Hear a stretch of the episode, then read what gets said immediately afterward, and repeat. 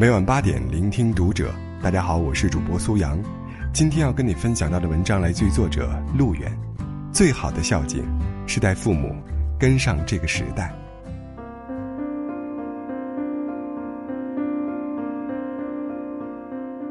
昨晚正看书，被表姐一个电话叫到她家里。推门进去，表姐脸色铁青。跟你们说了多少次，微信上骗子太多。没事儿，别老跟着一帮老头老太太在群里瞎起劲儿，不听。现在好了，买这几盒保健品一万四，钱就算了，吃出毛病来怎么弄啊？年过七十的二姨二姨夫，也知道大概是上了当，诺诺的说了原委。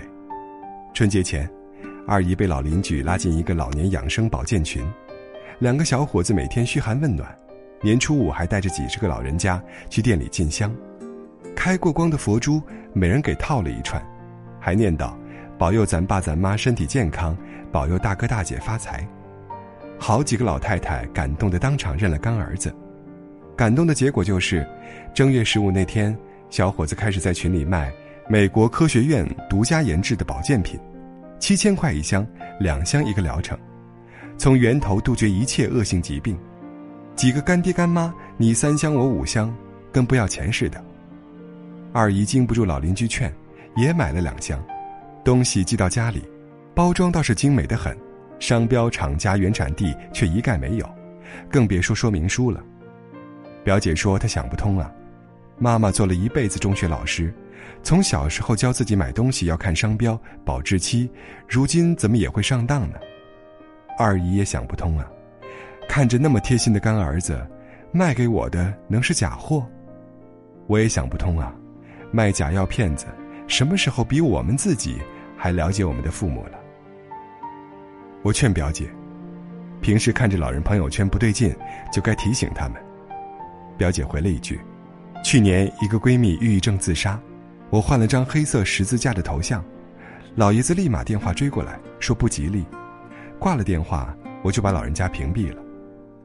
像表姐这样，微信里先把爸妈长辈屏蔽掉的。”周围实在不少，可是别忘了，我们不耐烦地屏蔽了父母的朋友圈，也阻止不了耸人听闻、劣质鸡汤和虚假广告，成为他们的贴心知己。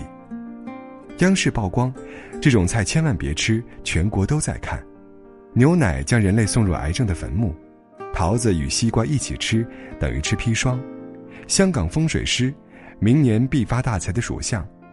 中国四大全球布局，安倍已经吓尿；东亚战局已定，美国后院危在旦夕；记者暗访太无耻了，江苏人都要转起来；边防军一次被狼吃掉六十六人，全球预警；等等等等。作家黄章进说，中国老年人最喜欢关注的信息来源，往往是背景不明的健康养生营销号，他们一边制造耸人听闻的消息，一边提供所谓健康养生的知识。推销各种灵丹妙药，这种营销号几乎遍布全中国的每个地区，并且渐渐实现了本土化渗透。你根本搞不清，他们的内容雷同，是因为互相抄袭，还是背后组织就那么几家？有时候真觉得，微信里我们跟爸妈好像生活在两个世界。但是，该责备的，是父母吗？网上有过很多看似客观的评论。老年人缺乏独立判断能力，听风就是雨，觉得合乎逻辑就深信不疑。他们平均受教育程度低，经历过长期的信息匮乏，由于信息饥渴，他们对各类能消磨时间的故事津津有味，并不介意是否编造。他们对无效信息有着更大的容忍程度，万一是真的呢？转一转又不害人。说的对吗？都对，但是并不完全。整整七十年前。年轻的社会学家费孝通就写过一本小册子《乡土中国》，把这个问题说得很透彻。传统农业社会，社会变迁极慢，知识更新更缓，长辈的经验无论于社会还是家庭，皆为财富。他们天然是社会和家庭的权威。进入现代社会，社会变迁急剧加快，经验再也不足以指导未来，以前的权威就开始慢慢沦落为边缘人。被进入城市的晚辈越甩越远，更不用说今天的互联网时代，知识迭代更新速度不但以分钟计，而且几乎是无国界的全球共享。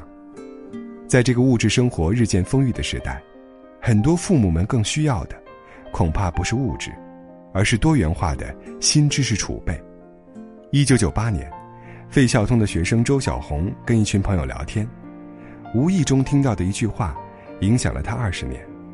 那是几个好朋友在讨论，刚刚开始进入中国家庭的电脑。一个朋友争论不过其他人，下意识的回了一句：“你们说的都不对，我儿子告诉我。”应该怎样怎样？那个说话的朋友已是大名鼎鼎的大学教授，而他的孩子还仅仅是个高中生。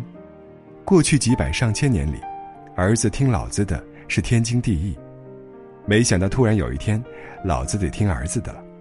言者无心，听者有意。一句话立刻点醒了富有社会学想象力的周小红，他立刻察觉到，伴随着信息社会的来临。亲代和子代的关系正悄悄发生着重大的变化。二十年后，周小红把他多年的研究写成了一本详实的专著，题目是他发明的那个已经广为人知的概念——文化反哺。在他看来，伴随着社会急剧变迁，父母一代在文化上成为落后者，转而向子女一代学习，不啻一场代际革命。有时候想想。像我二姨那样的老年人挺不容易的，年轻时的信息匮乏和笃信权威，在他们身上打下深深的烙印。年近黄昏时，他们还要克服各种烙印，努力学着用微信、逛淘宝，甚至美图秀秀和美颜相机。他们认真又笨拙的学习如何不被这个信息爆炸的时代抛弃，小心翼翼的不被讨厌着，战战兢兢的离子女近些。伴随着互联网长大，已经掌握网络话语权的年轻人，当然能在各种自媒体对上一辈尽情吐槽或者控诉，春节回家要自救了，七姑八姨要远离了，等等等等，却少有人提醒我们，已经与时代格格不入的父辈们，活得也不容易。当个性与独立被过度张扬，当父母皆祸害成为流行语的时候，无数年轻人选择的应对方式是。逃离，文青们口中叫嚣的逃离故乡，说白了就是逃离父辈的生活。这个选择当然没错，但是不要因为有了远方，就忘记了来时的方向。年轻人爱拿都什么时代了说事儿，潜台词是在质问父母：你为什么不能像我这样做？但实际上，这样的质问与父母对子女看似不通情理的诉求并无差异。请回答一九八八里。郑焕妈妈说：“世上哪会有嫌弃自己父母的孩子呢？有时候，我觉得不是我们养育了孩子们，在艰难到就快要活不下去的时候，想要放弃人生的我，总是会因为他们再咬牙坚持。所以，我觉得，是孩子们救了我。如果你不是那个嫌弃自己父母的孩子，那就带着他们，一起赶上这个时代吧。比如，取消屏蔽。”把这篇文章推给他们，一起读一读。